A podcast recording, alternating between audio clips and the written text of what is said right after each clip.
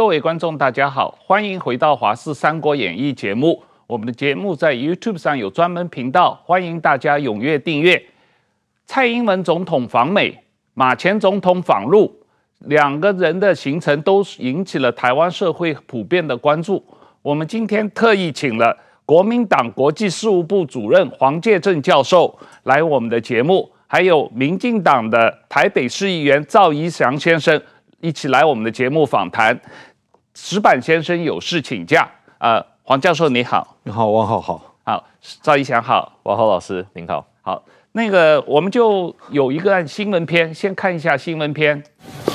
走下黑色厢型车，总统蔡英文由维安人员陪同，满脸笑容迎向美国众议院议长麦卡锡，两人的会面见证台美关系又有新突破。Their presence and unwavering support. Reassure the people of Taiwan that we are not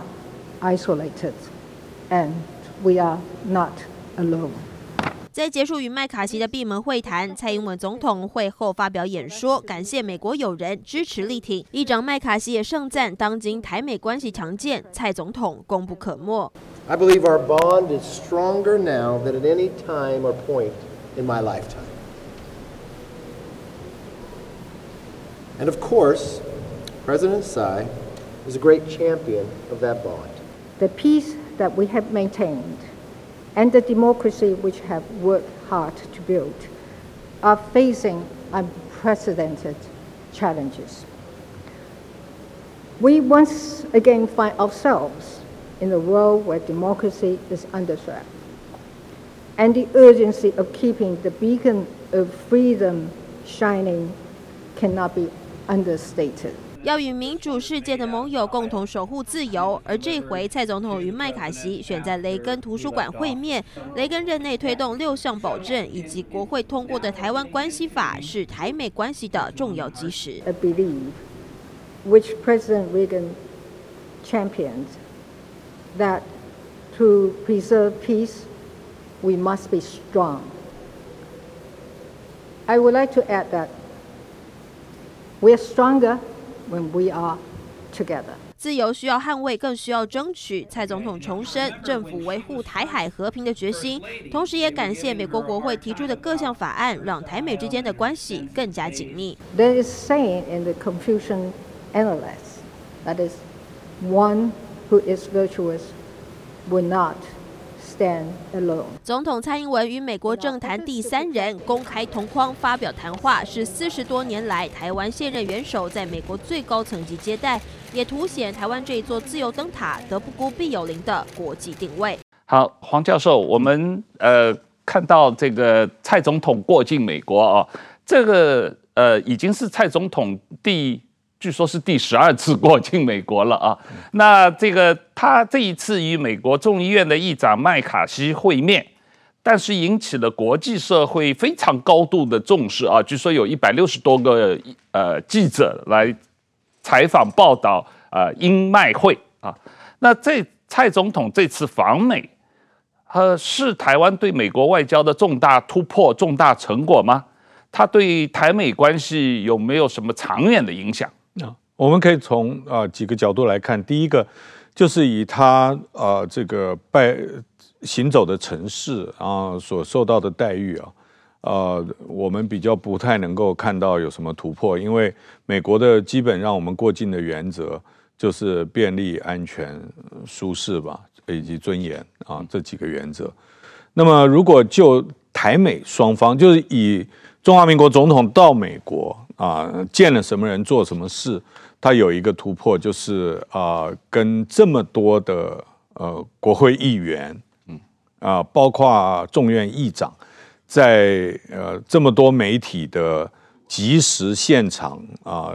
报道的这个情况之下的会面，在过去是比较没有的，嗯。啊，当然这个主要会产生这样子的情况，是由美国所决定的啊，那么。所以，呃，虽然说马英九前总统，呃，也跟当时的众院议长 Paul Ryan 啊，是以电话的方式，可是当时的美中台三边关系跟现在不太一样，所以我我如果说以美中台来讲的话，这次应该算是有有跟过去不一样的突破。嗯嗯，是。赵一翔，你在这个台湾驻美代表处工作过吗？我不知道上一次蔡总统访美，二零一九年那个时候你有接待过吗？对比蔡总统前几次访问和这一次访问，呃，你觉得有什么突破，有什么不同？我觉得我先更宏观的对比一下，就是二零一六年前这个马前总统的一些过境访问，其实当时这个马英九前总统是以两个字为原则，就是低调。那所以包括就是说，我们二零一六年呃进去总统府之后所看到的过去的一些呃过境的一些记录跟这些行程，都会看到第一点，它基本上是没有任何媒体露出的。就即便媒体希望报道，也必须等到飞机已经离开美国的境内才能去发表报道。这第一点。第二点呢，他甚至于连在乔宴的时候，就宴请我们台侨的时候，手机要先没收，手机要先放到旁边去，就是避免这个台侨不小心拍了一张照片抛去脸书，打破这样子的低调原则。第三点，他很少很少会离开饭店，所以大部分的时间，包括刚刚黄老师提到，黄主任提到，就是跟什么国会议长等等的通话，都是在自己的房间内通话，所以你会看到跟美国大众社会的一个接触是相当有限的。所以后来在二零一六年五月，蔡总统就任之后，我们就看到过去这些做法，我们认为这个是有失于作为一个中华民国总统该有的一个尊尊严。所以因此，我们也跟美方就是后来产生一些交流跟互动，希望可以打破过去这些限制。所以逐渐我们也突破了，包括我们看到这一次蔡总统的行程，无论是从一个公开性，无论从一个丰富性，或甚至于是从一个就是可能外出的一些一些相关的一些安排，就可以看得到跟过去马英九总统。是完全不一样的。那针对他这一次跟上一次，确实，我二零一九年这个蔡总统的访问，我都有陪同。其实，在这一次访问之前，我每一次的蔡总统的一个访问，我其实都有在随团陪同在内。那我觉得最主要还是说，过去因为就如黄主任提到，我们确实有跟国会议长互动，无论是马英九或蔡英文都有。那蔡英文总统是电话这个 Pelosi 当时的前议长，但这确实是第一次，就是跟美国众议院的议长。在美国的领土的见面，但是我必须强调一点，我也并不认为这是一个非常巨大的突破。为什么呢？因为其实我们已经过去两任这个呃美国众议院的议长都已经有会晤过了，包括这个金瑞气在九零年代的时候来，包括 Pelosi 去年来到台湾，所以这个并不是一个重大突破。但是因为中方的反应，因为中方。所扬言说要提出的回应跟反击等等等等，所以因此获得了这个国际媒体的关注。所以我觉得蔡英文总统他非常坚守说我们是一个踏实外交的路线，我们不贸然，我们不会去寻求一些不必要的突破。但是对于说按部就班该有的一些双边关系的进展，蔡英文总统是一定会进行的。所以黄老师看到我们这几年台美关系有很大的实质上的进展嘛？啊，嗯、那美国也通过了很多各种名目的挺台的法案，特别是呃从国会的角度，他希望呃美国政府国务院以前限制的台美交流的层级啊、人员啊各方面的限制都取消嘛？啊，都可以这个呃完全全面的交流。那呃去年中我记得你有陪。朱立伦主席访美，当时朱主席曾经提出亲美反共的口号嘛啊，不过好像国台办有记者会上有暗示朱主席脑袋不清楚了啊，我不知道这个呃说法。那如果国民党如果赢得二零二四的大选，呃，他会继续国民党会继续推动台美关系升级吗？你觉得国民党如果执政的话，呃？台湾对美的外交还有哪些方面可以加强的？我分两个角度来讲。第一个就是朱立伦访问美国的时候，并没有在，并没有直接讲反共，他说的就是我们是亲美，呃，友日和路啊，这是我们的基调，他也不会特别去改它。他只有在谈话中间有说，这个国民党这自从这个。以前几十年来都是反共的政党，他是这样讲。那北京当然听了不爽，但是那是北京的问题啊。那么另外一个就是，如果国民党重返执政呢，我也非常感谢这个王浩兄问这个问题啊，因为呃，在我刚刚接任国民党国际部主任的时候，有很多呃外媒啊，呃会问我说：“你们国民党还有希望吗？”啊，那么但是到差不多。半年左右以前开始，啊，就会有越来越多啊，非常明确的，就是几乎每一个外媒访问或是外宾会见啊，一开始都会问：如果你们重返执政，你们要做什么？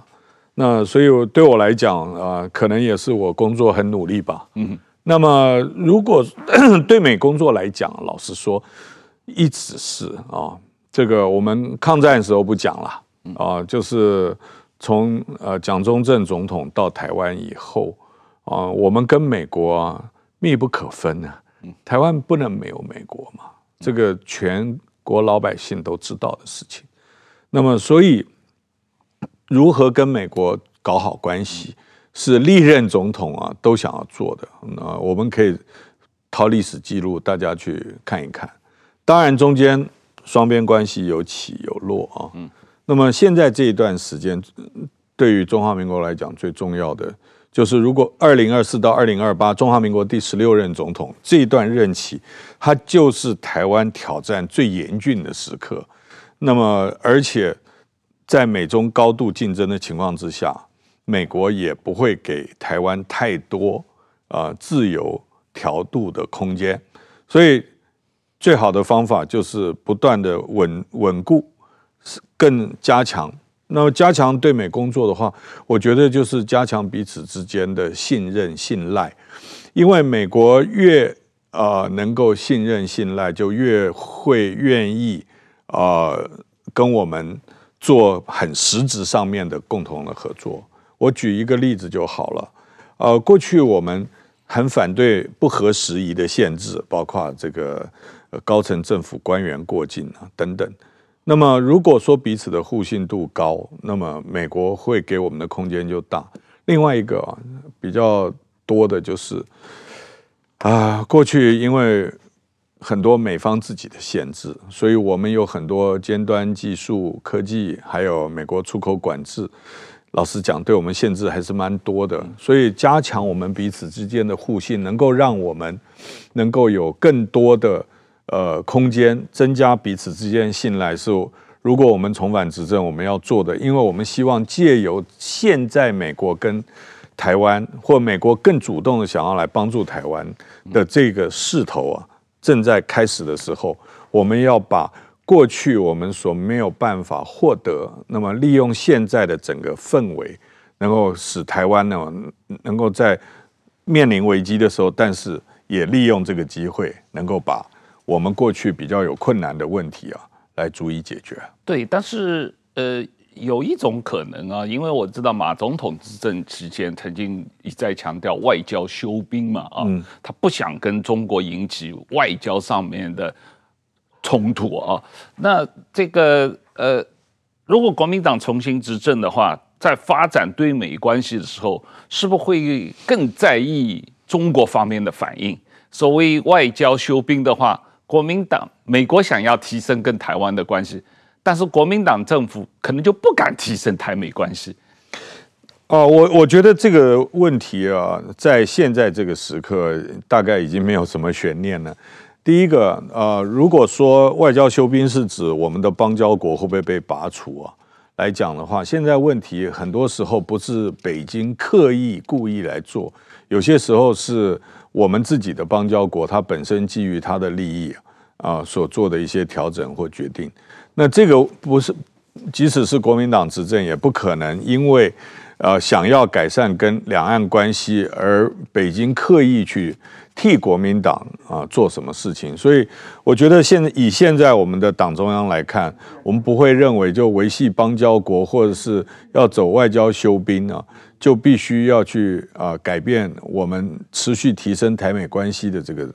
大方向政策，应该不会。呃，赵理想，刚才这个黄老师也提到，这个呃台美关系这几年在信任信赖方面有很大的改善，特别是蔡总统，呃，跟以前陈水扁执政时候有一个很大的不同，就是蔡总统非常嗯、呃、全面的赢得了美国政府和国会两党的。信赖、信任啊，我觉得这个双边的沟通关系是特别的一个一个一个改进。那呃，从你的角度来看，这个下一任如果民进党执政，比方说赖清德副总统啊，能够二零二四当选总统的话，这个台美关系会怎么发展，怎么加强？其实我必须讲讲一下，其实刚刚黄主任提到的其中一项是确实的，就是这所谓的信任跟信赖关系。但是信任跟信赖是如何建构起来的？其实当然第一个是对于说我们是价值同盟嘛，对不对？这个台美都是民主国家、自由国家，我们就是在基本的价值上的认同是大致一致的。就是这就是我们跟对岸完全缺乏的，这其中一部分而已。但另外一部分就是共同利益。那共同利益其 common interest 是建立在什么？是对于说我们现在国家面临的挑战的一个共同认知，这这一点非常非常重要。所以其实我认为我们可以看到许多美国的朋友，包括智库的学者，我也不讲匿名，就是也很多公开的直接指出了，说国民党现在一个美国最大的一个问题就是没有这个共同认知，国民党不了解中国在彻底对台湾的企图到底是为何，而且这个。中国对台湾的企图的幅度有多大？所以这就是很多美国人到现在会对国民党比较采取问号的一个起因。就是说，我们已经看到了，就是说，习近平已经讲白了，今天统一是唯一的选择。这个中共发表的这个新时代对台白皮书里面也提到，统一是唯一的选择。在这个二十大，在各项公开的言论上，习近平也提到了，对不起，统一是唯一的选择。你在搭配的整个解放军的一个现代化的一个进程，你在搭配的现在区域整体的一个氛围，以及搭配的日本跟澳洲这些其他盟友的一个共同认知，大家会觉得说，为什么台湾明明是处在这个所谓的深水区，但是却有最大的在野党不了解这一点，认为说单独可以透过这个交流跟沟通就可以改善这个两岸的情势，这个是对于大家是我觉得是有有所问号在的。那我回到赖清德这一边，就是这是我觉得赖清德接下来在这个选战的一个优势，因为当然这个我们不是从零开始，二零一六年的选举，其实选举前我也参与，我二零一三年就加入蔡英文总统的团队。其实在台美关系上，大家不要看到说今天民进党跟美国有一个高度互信的跟默契的关系，其实这个也是从一个非常低的一个层次开始慢慢建立起来的哈，包括我们从这个双方的一个沟通跟交流到零意外原则，到等等等等。就是这都是慢慢一步一步所累积起来的，但是我觉得赖清德副总统未来会有的优势，就是他会承接到过去这几年台美累积的好感，台美累积的一个默契跟互信。那未来呢？我想第一点，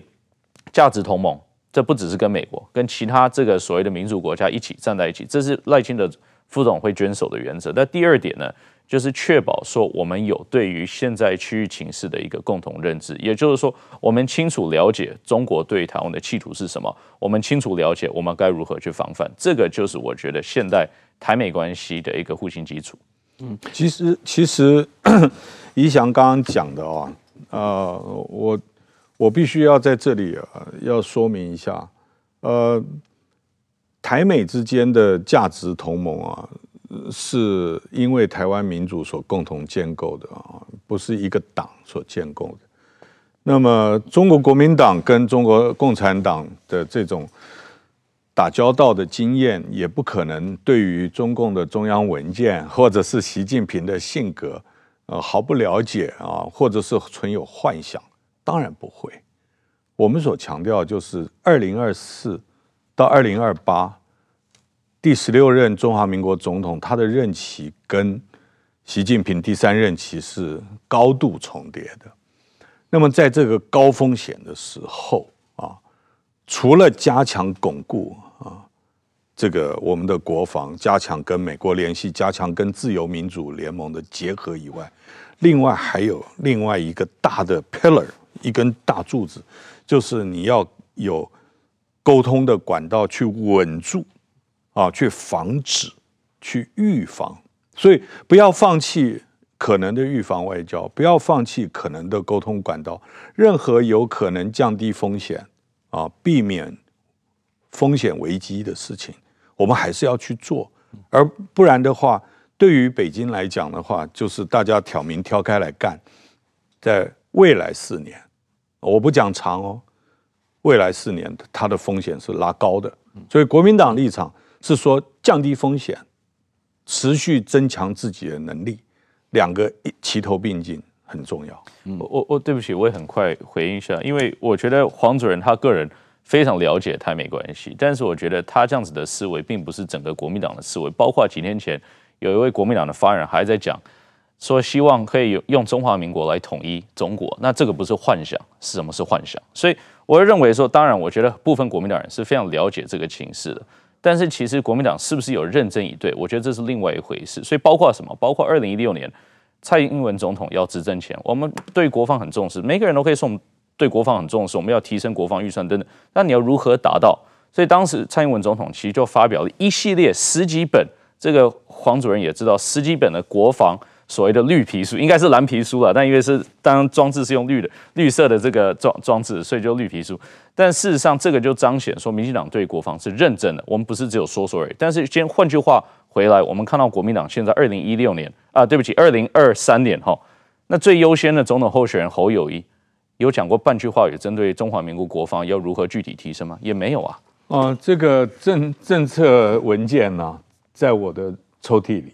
好，但我想这位大众是没有看到的。候选人出来以后，因为没有候选人确定以前，我不可能代为宣布说这个就是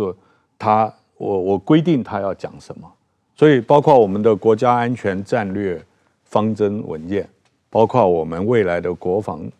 战略文件啊的初稿，现在都在我办公室右手边抽屉里面。那我可以请教一下黄主任？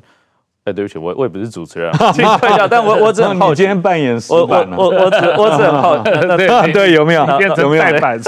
我我只我只我只很好奇，就是说，那国民党对于具体提升国防预算的规划是什么？这个我们非常有一个是蔡英文总统已经帮我们在做的，因为提升国防预算有些时候会第一个会挤压其他的支出，另外一个就会有一些民众可能会认为，呃，你知道六十五年没有打仗了，你要去增加国防预算会有压力。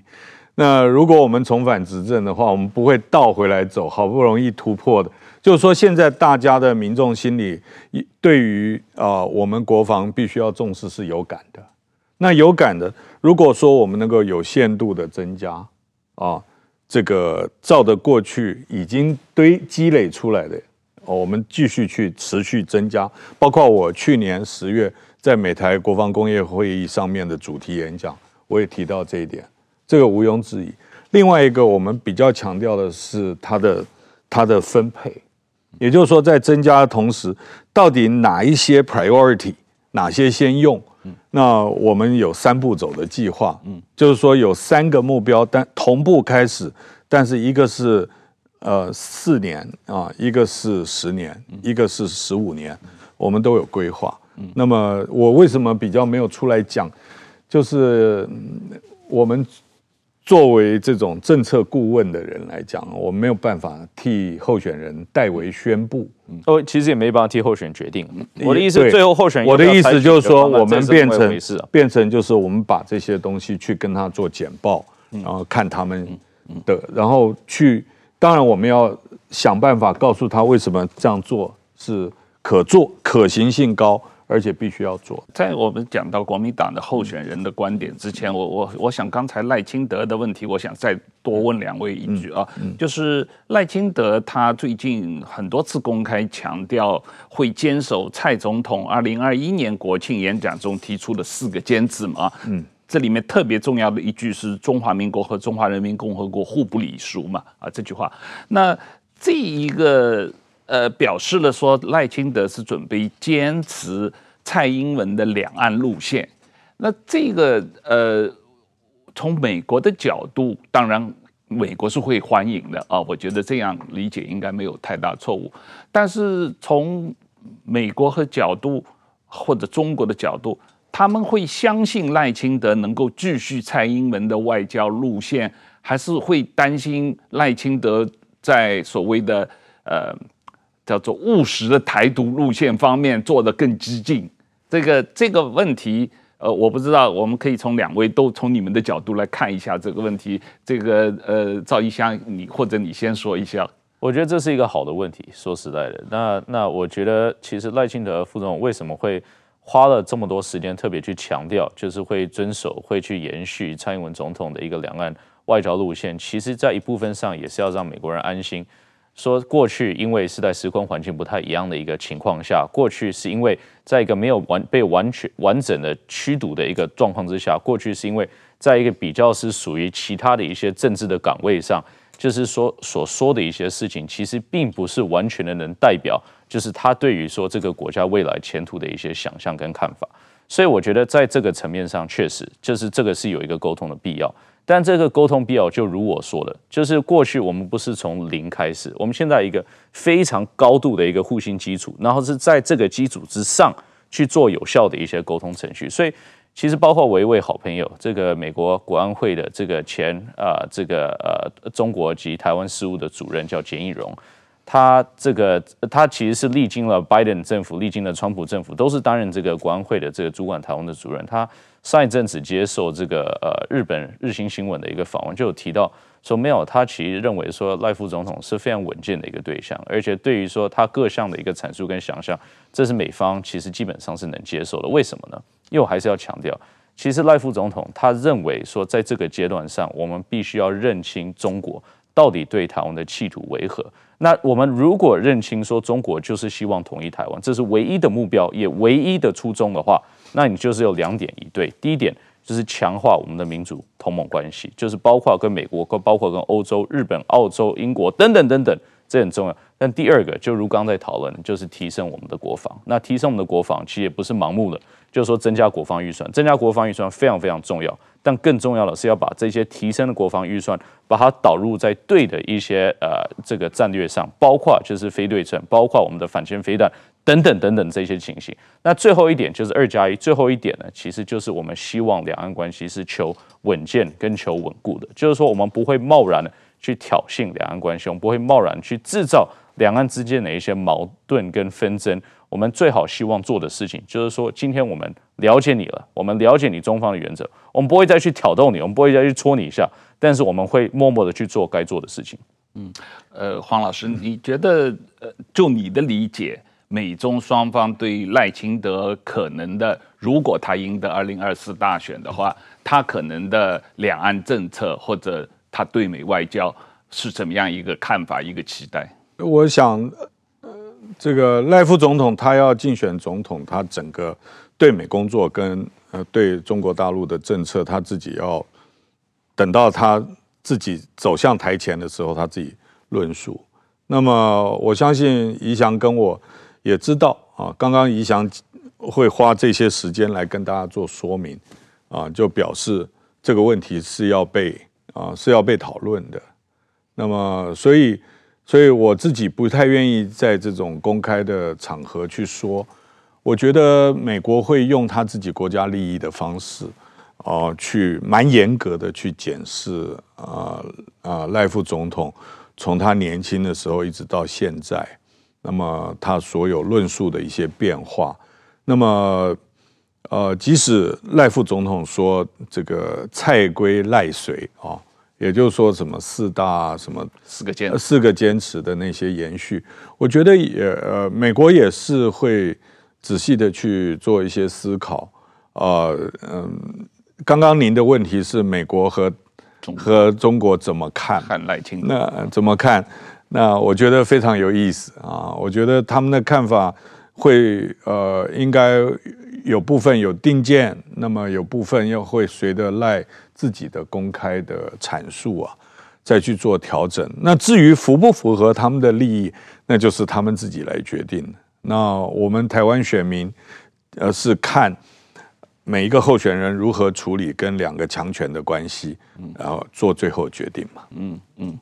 好，我们来谈一下国民党方面的这些问题啊。嗯，我们先谈一下呃马前总统啊，现在是应该叫马先生，这个最近访问中国啊。嗯，那他特别引起台湾媒体的关注或者说争议的一个问题，就是他引述中国一九八二年的宪法，说台湾是中国不可分割的一部分，就这个这个。这这一段说辞嘛，但是其实我们大家查一下中国宪法的原文是这么说的：说台湾是中华人民共和国的神圣领土的一部分，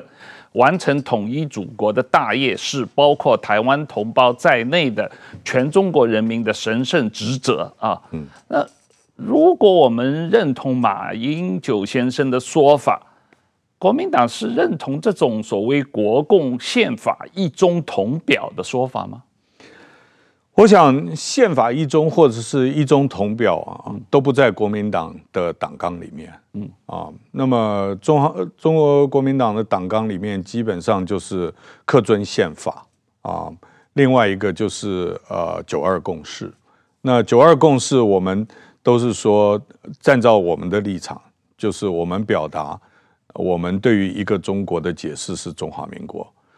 马英九前总统这一次在中国大陆不管在会见谁，或在哪一个城市，或在哪一个场合，他所有讲的内容啊，完全没有违背中华民国宪法。OK，那么中国刚刚汪浩兄所引述的啊那一段啊，是中华人民共和国八二一九八二年以后宪法才出现的文字，过去。这个对岸的宪法是没有对疆域啊和领土做出规范的，所以它是一九八二年才提出现有宪法、现行宪法、现行宪法的文字啊。那么，所以，所以中国大陆有中国大陆的宪法，我们有我们的宪法，除非我们认心中认定的中国只有他们，我们不算。嗯啊，所以中华人民共和国代表全中国啊，那个跟我没关系，除非我们心中如此认定。关键是蔡英文总统依照跟他跟马英九、跟李登辉、跟陈水扁是依照宪法就任中华民国总统的那个宪法，就是马英九总统这次在中国大陆和大陆学生所阐述的中华民国宪法啊。所以对于马总统来讲，我们为什么今天会有这个问题？是因为大家觉得台湾跟中国不是一挂了啊？事实上，依照我们宪法来讲的话，我们并没有放弃对中国大陆的主权，只是治权不及。好，问题就在这里，就是你是看中华民国主权是不是遵循宪法的角度来看？因为现在有很多人，他的宪他对于主权的诠释是以居住在这里的人，或是有效治权，才他把有效治权跟主权划等号。那马前总统跟中国国民党立场是在遵从宪法的角度之下来捍卫主权，所以马英九前总统才会在他任内讲了这个话。那可能一般民众比较不太清楚，就是他的法律见解，就是两岸互不承认主权，啊啊，但互不否认治权。换一句话说，这两部宪法是共同存在的。你不能否定中华民国有宪法，我觉得这次他最大的呃胆量和成功啊，就是跑到中国大陆啊的土地上面，借由现在特有的氛围，然后把很多传统国民党一贯的认知，或者是现在已经被扭曲，甚至不敢在啊、呃、台湾讲的这些事情。啊，和见解啊，完整的做说明。从一个角度来讲，他可能呃，把中国国民党固有的立场啊，在中国大陆用不同的层次或不同的方式，在大陆做一个阐述啊，那么使得我们有一点正本清源啊，回归应有的认知的那个角度。另外还有一个功能，就是也因为他的这些说辞，会使得海峡两岸的对抗或者仇视对方的那个氛围啊，会有一些降低的功能性啊的一些效果。那么，所以呃，你看从他出发一直到现在，国民党文传会的正式发言，基本上呃，大家看得出来尊马，而且呃，这个。正面的评评价啊，或支持马前总统，大家可以看得到。主要的关键点就是在于他讲讲出了很多人现在在台湾不敢讲，但是却合于宪法、合于两岸人民条例的基本概念。换一句话说，就是海峡对岸是中华民国大陆地区，我们现在没有治权。那这边呢是中华民国台湾地区。我们有治权，但它无害于主权，也没有切割主权。所以这个宪法一中的概念，在你看来，在所谓这个中国，中国实际上不是一个国际法法律上的主体啊，中国是一个中国其实文化的向来都不是概念啊，向来都不是。在中国这个概念底下，有两个宪法同时存在，你认为这两个宪法都有效吗？我觉得这两个对于双方来讲都有效。也因为这样子，所以两岸才有所谓两岸关系。这也就是处理两岸关系最微妙也最需要智慧的地方。除非今天两千三百万人割袍，说我不玩了，退出赛局，我以后不当中国人，那 Don't come in 啊、因为刚刚汪浩兄讲了一个非常重要的观点，过去呃的中国是一个文化的结合，它基本上是。是 harmony，它等于是一个一个和谐的共同存在。那么，那么现在是因为西法利亚系统出来以后，强调民主主权国家，所以你出境要有 visa。那这些概念是最近三百年来，但中国历史已经几千年了。所以，如果我们从天下观来看，包括苏贞昌院长经常去举三国的例子啊来看的话，你会有完全不一样的两岸关系的一个解读。那我基本上来讲，呃，认为几千年来这个所谓组成的文化的这一个体啊，这个量体，它也不会因为两岸现在的斗争或两部宪法，它就不见了，它还会持续的发展。因为不管换了多少皇上，换了多少朝廷，它这个东西就一直存在的。我们过去统一的时，就是相对大一统的时候，和谐的时候，叫做朝廷嘛。那没有大一统的时候，我们叫叫做时代嘛。比如说三国时代了，春秋时代，就是好几国在竞争的时候。那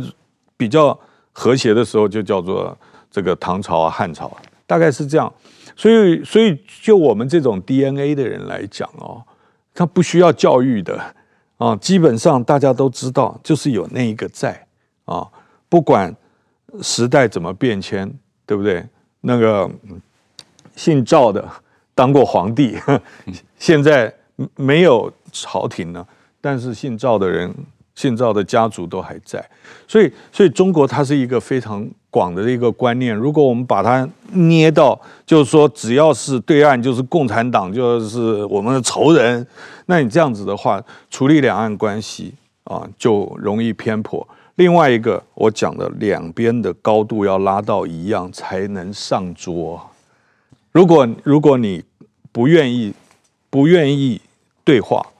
那么自然就高度就没有办法拉到那个顶层，也就小气了。姓赵是天下第一姓啊！啊，对对对。呃，但是从蔡总统的角度来讲，中华民国和中华人民共和国互不隶属。就是中华民国的宪法和中华人民共和国宪法是互不隶属的，没有什么一中同表的问题吧？也没有一中宪法。也其实我我简单说一下，我认为无论是马前总统或国民党，基本上是错的。就是我们常常在美国的时候服务的时候，会看到一件事情，就是说最高举美国宪法，每天来倡议说美国宪法等等等等，其实是最不了解我们宪法的人。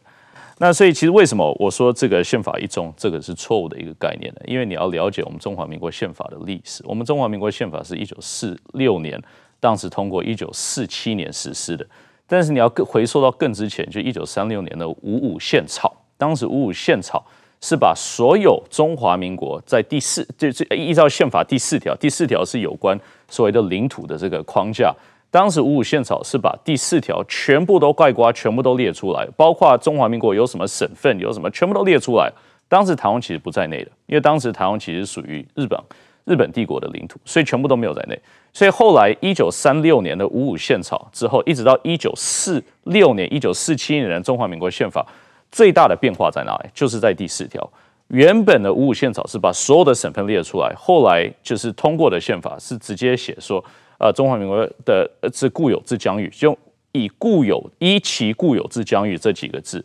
来来来陈列这个所谓的呃中华民国的领土。为什么当时会从这所有的省份的一个举列改成固有之疆域呢？其实当时在五五宪草的一个呃主笔，就是那个孙佛，当时就提到哈，说为什么会这样写，就是因为中华民国的领土当年就是在流动当中，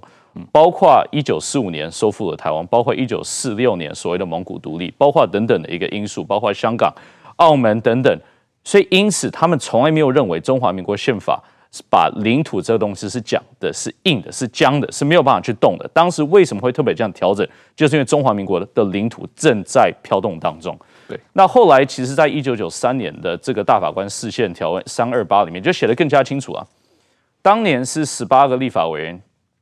啊，就是民意代表去向这个啊大法官去释宪，说你第四条的这个一期固有之疆域到底是什么意义？那后来大法官就回他很简单啊，他说按照法律的伦理，这叫 act of government，就是说这个是属于你的行政权的诠释，并不是属于我的法律诠释。也就是说，中华民国的领土是一个行政问题，并不是一个法理问题。那所以因此他就驳回了，他就说我我我就讲到这里了，因为我作为一个司法机构，我作为一个法法官，我没有办法进一步去诠释我第四条的意义是什么。所以你今天如果要跟我讲说中华民国的宪法就是一中的宪法，包括大陆、台湾地区全部都属于中华民国领土的话，我就说，那你有看过中华民国宪法第四条的历史吗？因为如果有的话，你不会这样说。那很多国民党朋友就说，哎，那增修条文的序文也有提到啊，增增修条文的序文也说为了国家统一做准备等等等等。但其实事实上，我们要了解，从一个我们中华民国宪法的法理来说，序文是没有法律效用的。没有任何我们这，而且是经过大法官视线哦，但是没有任何我们过去的法律判决是依这个中华民国宪法增修条文的序文去做出判决的，也就是说，这个是没有法律效用的一一个文章，呃，一一个条文。所以从这个角度来看，如果你今天第四条当时包括这中华民国宪法的撰拟者孙否在内，就提到说，我从来就不是要写说你今天是一个硬性的规定，说中华民国的领土就是多多大。就是包括什么省份，我从来我已经放弃这样子的原则了。当你在征修条文，它是没有法律效用的状况之下，你要如何讲说中华民国宪法是一一中宪法？我真的不了解，所以我就觉得说，很多人每天在高举中华民国宪法，但是却对于他自己的一个历史，并不是非常非常清楚。所以我要回过头来讲到这个所谓的互不隶属，这个互不隶属其实是基于这个台湾前途决议文里面的一个文字，也展展现了说，民进党现在的对两岸的。策略对我们国家定位的时候也是非常清楚的。第一点就是我们本身就是一个自由民主跟有主权的国家，这是事实，而且这是不可否认的事实。第二点呢，就是我们的正式名称叫中华民国，因为我们是依据我们的宪法。所以从这个角度来去看，你跟中华人民共和国是不是有依附关系等等等等？没有啊，没有啊。我们确实中华民国宪法第四条的领土范围就是涵盖着我们现在台湾呢、那确实，这个中华人民共和国就是存在的啊。那你有什么隶属关系吗？当然没有隶属关系。所以我觉得蔡英文总统讲出的两岸的论述，就是代表说现就是反映的现在两岸的一个事实的一个情况。对，好，我们这个问题可能要需要一个需要需要一些时间，因为因为因为这个毕竟这个大陆地区人民来台啊，还是要还有。还有依照宪法所制定的很多法律，它是依据海峡两岸，它是依据呃台湾关系条呃就是两岸人民条例关系条例，但是这是条例不是宪法。对，两岸条例的第一条也说在国家统一前嘛，因为我我在担任陆委会副主委的时候，当时是第一次两岸条例这个修订啊，比较重大的修订。那当时啊的蔡主委啊啊非常明确的在立法院表示。就是说，第一条，他跟台联党团讲的，因为我在场，他跟台联党团讲，第一条的前面，在国家统一前这几个字绝对不准动啊，其他陆委会都愿意进入党团协商，所以我不管他是技术性的啊，或者是他的理念的，在修法以前啊，维系两岸人民的来往跟两岸关系不走向偏锋。这个非常重要，啊，基本上我再强调一次，在海峡两岸风险逐渐拉高的时候，我们自己要非常非常的理解啊，一种是长远的你个人的理念啊，另外一个是非常现实，马上我们就要面对的风险和挑战。那么，所以这次的选举就要看我们全体选民大家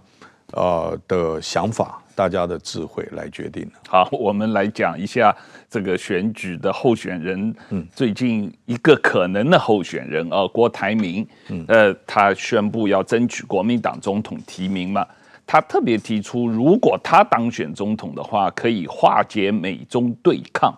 啊，这个郭台铭实际上他这个在公公开的记者会上也讲到这个。他提出要这个台湾很重要的，第一要拼经济嘛，啊，第二要保和平嘛，啊，那这个跟赖清德讲的有一些地方是类似的。赖清德对于这次大选也提出十二字，是拼经济、守民主、强国防、保和平。但郭台铭他从来对民主不太在乎，他因为说民主不能当饭吃嘛，啊，他对于国防问题的看法是。似乎他是反对向美国买武器的啊，那么这个，但是郭台铭说他当总统就可以化解美中对抗，这个牛皮也吹得太大了，点吧？这个我我新加坡的总理李显龙从来也没有这样吹过牛皮吧？这个国民党真的以为台湾可以在美中对抗中保持中立，两头讨好，甚至当调解人吗？我想以台湾的不管是经济、军事啊，还有呃对外的影响力，呃，要想去做调人很难啊。那么新加坡过去想要在两岸中间能够扮演一点角色，基本上也不是调人，而是提供了一个开方便的场域啊。那所以。所以郭先生这样讲哦，当然大家自有评断嘛。就是说，如果今天其实，在美中台各地啊，甚至全世界，想要做呃美中之间调人的人蛮多的 啊，很多啊，我的学生也有。所以能不能做到，当然大家每个人的条件不一样。那至于说，至于说，呃呃，郭先生他现在是不是一宣布马上？就这些证件啊，老实讲，呃，他也必须要向社会大众来做说明了。呃，我们你 想，你敢很快评论一下这个郭先生的这个说法？我其实就补充一点了，我认为郭先生对于说台湾的民主是一个危害了。那危害的原因是什么？并不是代，并不是因为他过去讲的论述，这只是其中一部分而已。主要还是因为他大部分的这个所谓的商业利益是来自台湾的对岸。台湾的对岸只有一个政治企图，就是要统一台湾。当你这么多的个人的资产、个人的利益、商业的利益全部都缠着，而且是依赖在这个中国的一个市场或者是中国的一个经济跟政治环境之下的话，你要如何有效代表台湾或中华民国利益？我觉得这是一个非常非常大的问号，而且是普遍民主国家大概没有办法接受的一个现象。嗯，对。好，我们这个。嗯，时间差不多了，这个 呃，感谢两位的时间。很快，最后一句短短的这个问题，两位快答一下。就是在呃，洪都拉斯跟台湾断交以后，外交部长吴钊燮宣布外交政策的一个转变，说接受双重承认。那这个问题短期内应该是没有太大的效果，但是长期来说，呃，双重承认是一个可行的路线吗？呃，黄。黄老师，你怎么看？呃，其实，在台湾外交处境这么艰困的情况之下啊，我们没有什么真正的基底和理由去说别人想要双重承认，我们坚决反对啊。